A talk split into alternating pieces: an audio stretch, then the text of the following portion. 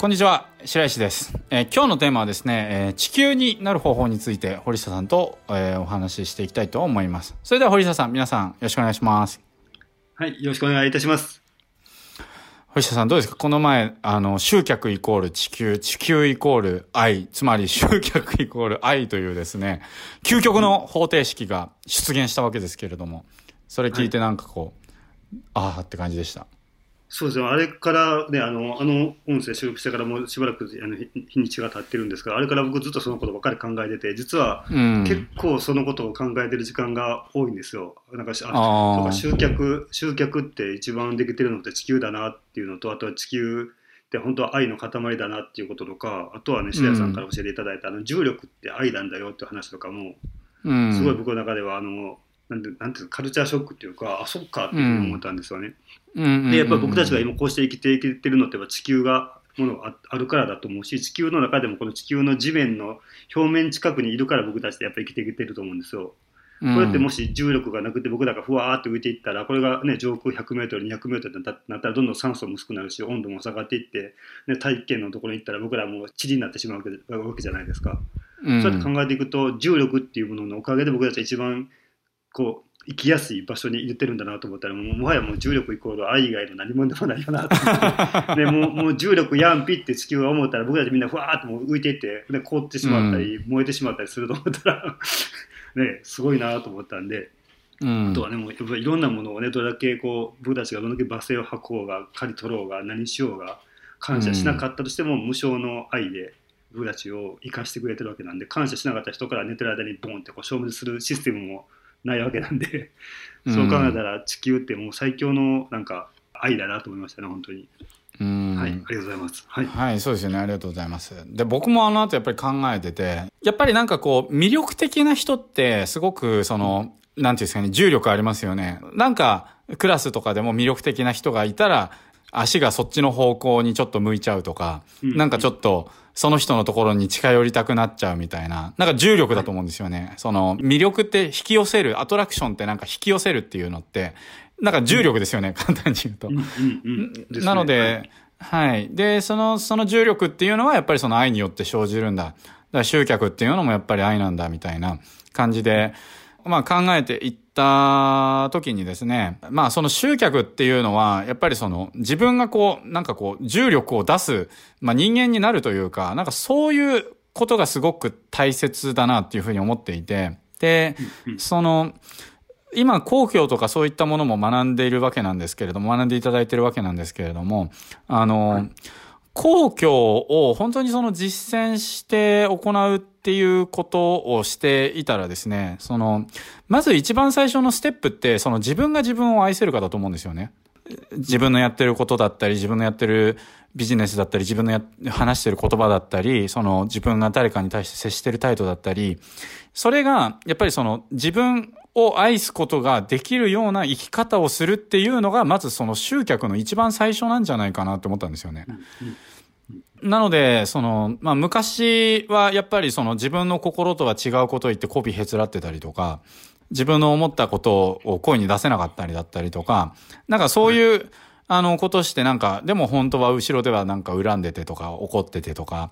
で、そういうその、なんであの時怒れなかったんだとかって思いながらその自宅に帰って勇気がない自分を責めてたりとかしてた時って、そんな時に僕がなんかブログとかやってたとしたら、コピーライティングとか学んでたとしても なんか多分その、引き寄せることが多分できなかっただろうなって思うんですよね。いろんな人を。うん、まあ、もちろん堀下さんを引き寄せることもできなかったと思うんですよね。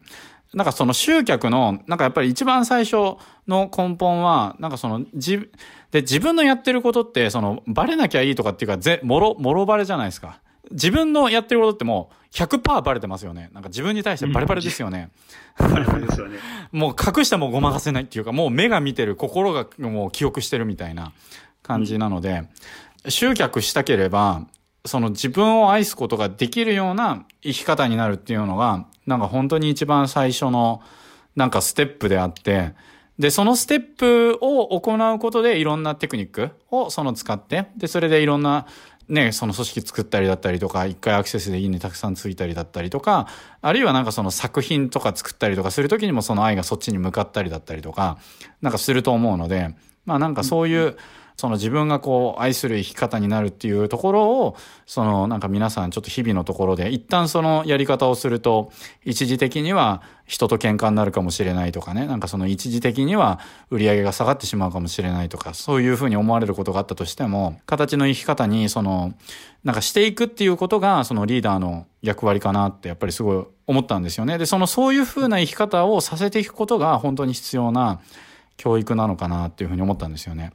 まあ、なので、うん、なんかそういうところから始めてみてはいかがでしょうかみたいなことが伝えたかったんですけど、どうですかね、堀下さん。いえいえ、でもやっぱりその集客っていう時にその地球っていう、ね、あのテーマが出てきたからすごいこう考え方とかのアプローチ法が全く違うものに変わっていったなとは思うんですけどあの今までのその集客マーケティングとか集客、行列のできる集客テクニックっていう本とは全く違うアプローチに変わるなって僕も思ったんですよね。でその時ね、うん、今白谷さんのお話聞いててもやっぱ一番最初のステップ1で自分を愛すること自分をしっかり愛せているかどうかというところがまず大前提として入ってくるっていうのっておそらくよくあるビジネス書のねあの簡単にできるこう、ま、あの集客法とかには書いていないと思うんですよそういうことって。でも結局ね、やっぱ集客ってあの別ビジネスだけじゃなくてね学生時代でもね休憩時間になった時にあのいつもこいつの机の周りにバババって人が集まってるやつっていうのは言ってみたら毎毎回自動で集客できてるやつだと思うんですよそういうやつだってね。うんうんうん、でそういう人だって実際何があったのかなと思ったらやっぱり白田さん言ったようにそれはやっぱ重力的なもので人人を引き寄せる人を引きつける魅力っていうものがあると思うんでその魅力ってじゃあ何かなと思ったらいかにね自分はまず愛しているのかってこととかあとはね周りのことをどこまで愛しているのかとかあとは自分の関わっているものに対してどういう愛情を持っているのかとかやっぱりいろんな愛情があると思うんですよね。でその時やっぱ一番大事なのが根底に自分を愛しているかどうかってことは大前提にあってその上で自分の身近な人たちを愛せているかどうかとかあとはね自分の仕事を愛せているかどうか自分のやってる活動を愛せているかとかいろんな愛があると思うんですけどそのいろんな愛が満たされている人のところには自分が集客しなくても勝手に人が寄ってくると思うんですよね。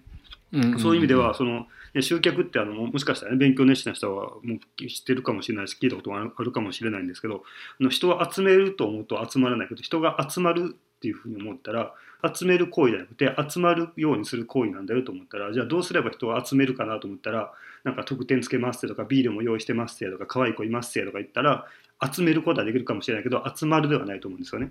でもじゃあどういう人が集まるかというとやっぱり魅力的な自分であってあなんかこの人といたらいいなこの人と会ったら元気になるなとかこの人と会った後になんか自分もなんかなんか頑張ろうと思えるなって思える人になるといや集めなくても集まると思うんですよ勝手にね。うんうん、そういう意味ではね関わっただけで相手にあの無条件にエネルギーを与えれる存在になれば別に集めなくても集まってくるようになるんでもう一番無敵の集客法だと思うんですよね。うん、そういう意味ではねあのね今回のねそのえっと、公共でも伝えてた自分がしっかり徳を積んでエネルギーの高い状態にしていって関わる人みんなに自分のね貯めてきたエネルギーをお裾分けできるような存在であり続けることができれば一回関わった人がまたあなたと会いたいまた会ってくれませんかとかまた何かあったら呼んでくださいって向こうから言ってくれる存在になるんで、まあ、そういう意味では本当に、ね、最終的にはやっぱ愛だなって思いますよね。まあね、うん、45歳の僕が言っても気持ち悪いかもしれないけど、でも最終的には あの本当愛だなと、あのなんこういろいろ学べば学ぶほど、まあ、ここに帰ってくる気がするんですよね、最終的には。はい、ありがとうございます。ありがとうございます。はい、まあそんな感じで、あとなんかこう、集客っていうのって、なんか神社みたいなもんかなっていうふうにもちょっと思ってて、で、その、神社、神社。で、なんかまずその、自分のメディアっていう社を建てるわけですよ。自分のメディアっていう社を建てるわけですね。で、で、まあ、社を建てて、で、それでまあ、その、あ、ここの神様はご利益があるとかっていう風になると、まあ、いろんな人が参拝してくれたりとかして、で、人々が集まってくると有名になったりとかするわけじゃないですか。なんか、まあ、そういうステップなのかどうかちょっとよくわかんないんですけれども、まあ、なんか僕神社みたいな感じかなっていう風に思っていて、で、それでその、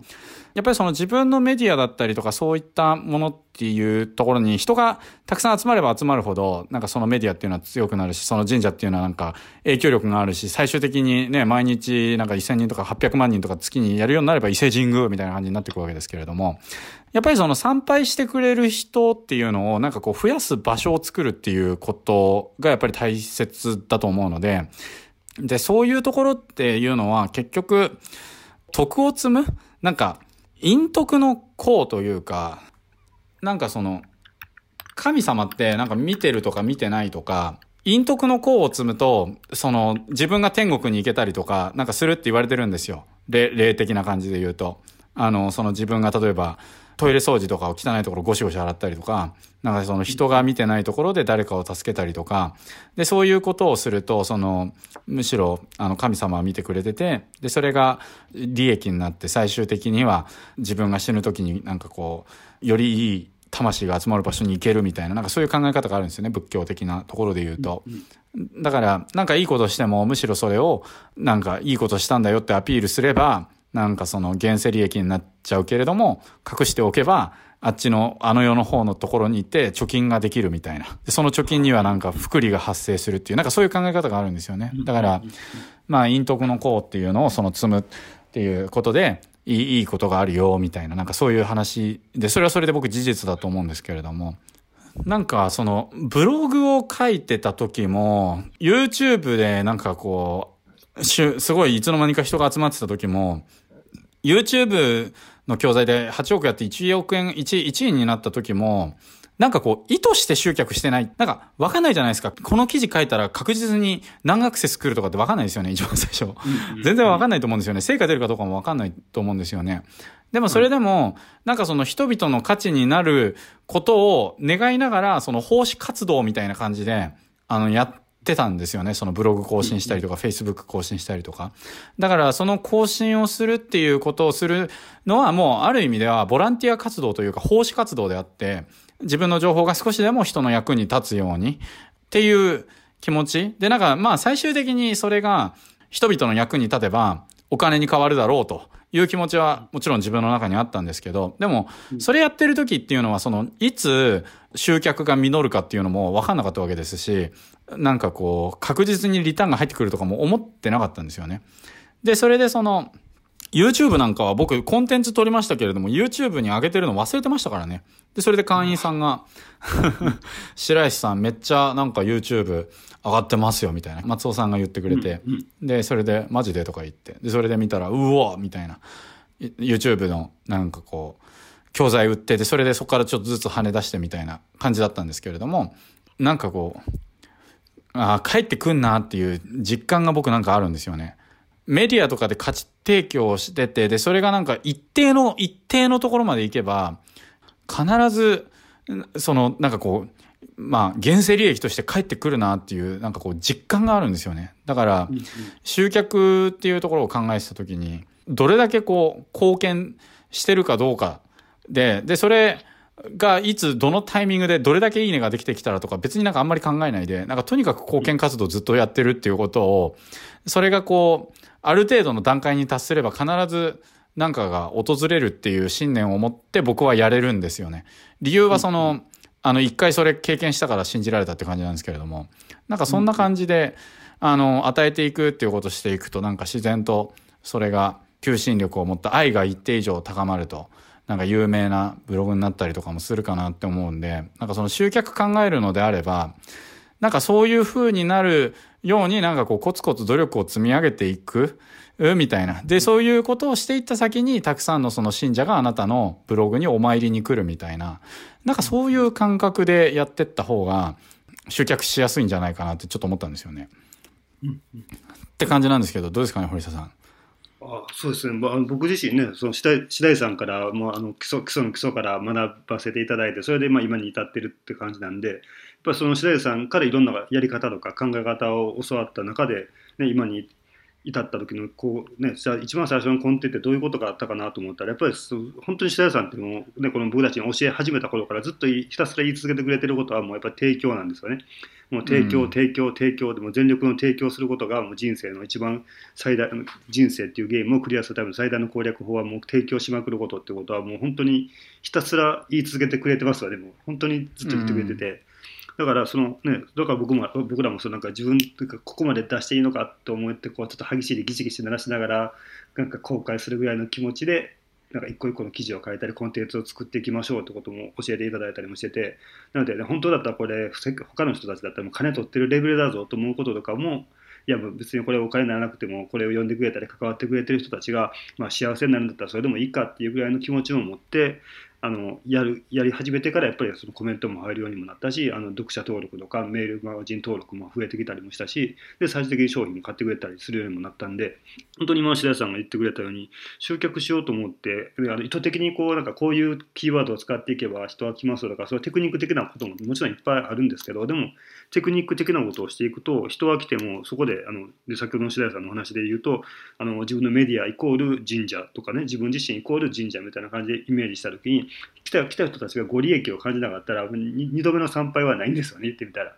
と思ったらやっぱりね1回来た時にあここってなんかご利益あるなとか自分が来る前に比べてちょっと良くなったなって思うからもう1回来てくれるってことになるんでそれで考えて考えていくとしっかり自分たちがやってるもの自体ね一個一個多分おそらくこの音声聞いてくださった方もいろんなことやってると思うんですけどそれ自分たちがやってるものに関わってくれる人たちにとってご利益のあることをしてるかなっていうのをしっかりあの見ていくってすごい大事かなと思いますよね。でも中にはねやっぱり僕もそうだったしなんか毎日ブログ書くぞとか毎日フェイスブック投稿するぞと思うとその毎日投稿することが目的になってくるとどんどんなんか雑になってきて なんか今日はちょっと犬の,、犬の写真とラーメンの写真でもいいかなみたいな感じでなんかしてしまったりしてしまう時期僕もあったんですけどなんかその手段と目的を履き違えてしまって、なんか投稿することが目的になってしまってそこに何のご利益も感じないものだらけになってしまうとそれは神社でも何でもなくてなくなってしまうと思うんでちゃんと自分のメディアイコール神社になってるかなっていうのを見ていくってすごく大事だなっていうことは今白谷さんのお話聞いて思ったんで僕もねあの今上から目線で言ってるわけじゃなくて自分のやってることがちゃんと神社神社と同じような存在になってるかってところをちょっともう一回あの再確認していきたいなとも思いました。はい、ありがとうございます。はい、まあ本当におっしゃる通りで、まあその集客だったりとか、その、まあ自分のその、なんかね、ものっていうところを考えていったときに、まあ、うん、うん、なんかもちろんね、テクニックとか広告とかっていうところも大事なんで、それは考え方の一つとして持っていただくと同時に、まあ自分がその地球に慣れてんのかなと。なんかもっと地球力増やした方がいいかなとか、なんかそういうね、地球力。あ地球力。うん。で、だって、例えば、すごい愛情あふれた料理屋さん、ご飯にも美味しく食べられますようにっていうことで、炊き方とかにもとことんこだわって、あの、職人ってやっぱり愛だと思うんですよね。とことんこだわって最高のものを出して、で、接客もしっかりと行って、なんかその、ちょっとでもいい時間が過ごせてくれるように、その、配慮を行って、みたいな、あの、スタッフさんでというか、まあ、方であって。で、なんかやっぱりそういう場所だったら、なんかやっぱりその定期的に行きたくなると思うんですよね、普通に。で、一方で、なんかその、水来てもあいよとか言って何も言わないで、なんかゴンとか言って水急に出してきたりとかして。で、やっぱりそういうところってなんか、あんまり重力働いてないなっていうふうに思うんで。うんうんなんかこう、まあ、ビジネスやるんであれば、やっぱ人が集まってくれるっていう風にしないとビジネス絶対成り立たないわけですから、お客様が来ないと絶対にビジネスなんて成り立たないわけですから、あの、お客さんに対して自分がその地球、自分の商品サービスがその地球になるがごとくのような、その価値をその提供できてるのかなとか、なんかこれはちょっとバックエンドとか、なんかそういう話も一回置いといて、ここでちょっと利益をさらにととか一回置いといて、なんかもしかしたらもっとお客さんが喜んでもらえるようなその地球になることを目的としたサービスみたいなのをなんかこう提供していくことが、なんかもしかしたらもっとお客さん新しく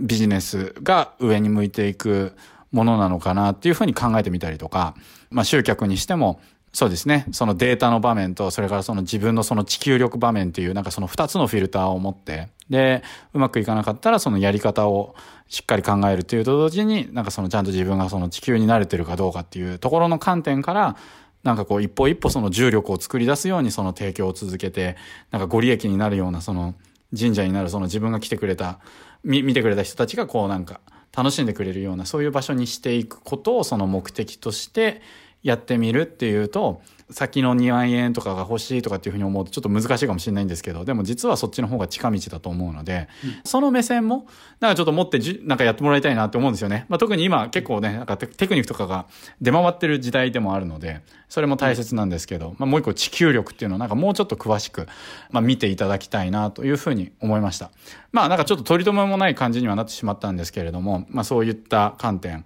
これ僕結構なんかこう地球っていうキーワードが出てきてから、それで考えるようになってきたんですよね。これは地球に慣れているのか みたいな感じでなんかこう思ったんで、はい。なんかそういう意識を皆さんと共有できればなと思いました。はい。というわけでまあ今回は以上になります。堀下さんなんか付け加えることとかありますかね、いやもう今志田さんがめちゃめちゃいい話したんでこの後で僕が何を話しても打足以外の何も出ませんで 大丈夫 はい。ありました。はい、ありがとうございます。はい。はい、じゃあ、えー、まあ今日のクエストなんですけれども、なんかこう自分がこう地球になっていくために、ちょっとこういうことやってみようかなとかですね、なんか思ったことがあれば、それをコメントに書いていただければと思います。はい。で、まあ、あなたのコメントが地球になるようにですね、ぜひ、ここのコメント欄でも何かその愛を込めて、はい。あの、なんかこう地球のコメントを書いていただけると私も嬉しくて、はい。引き寄せられてしまうと思いますので、よろしくお願いいたします。はい。というわけで、まあ、今回は、えー、以上になります。えー、まあ、今日も最後まで聞いていただきまして、本当にありがとうございました。はい。ありがとうございました。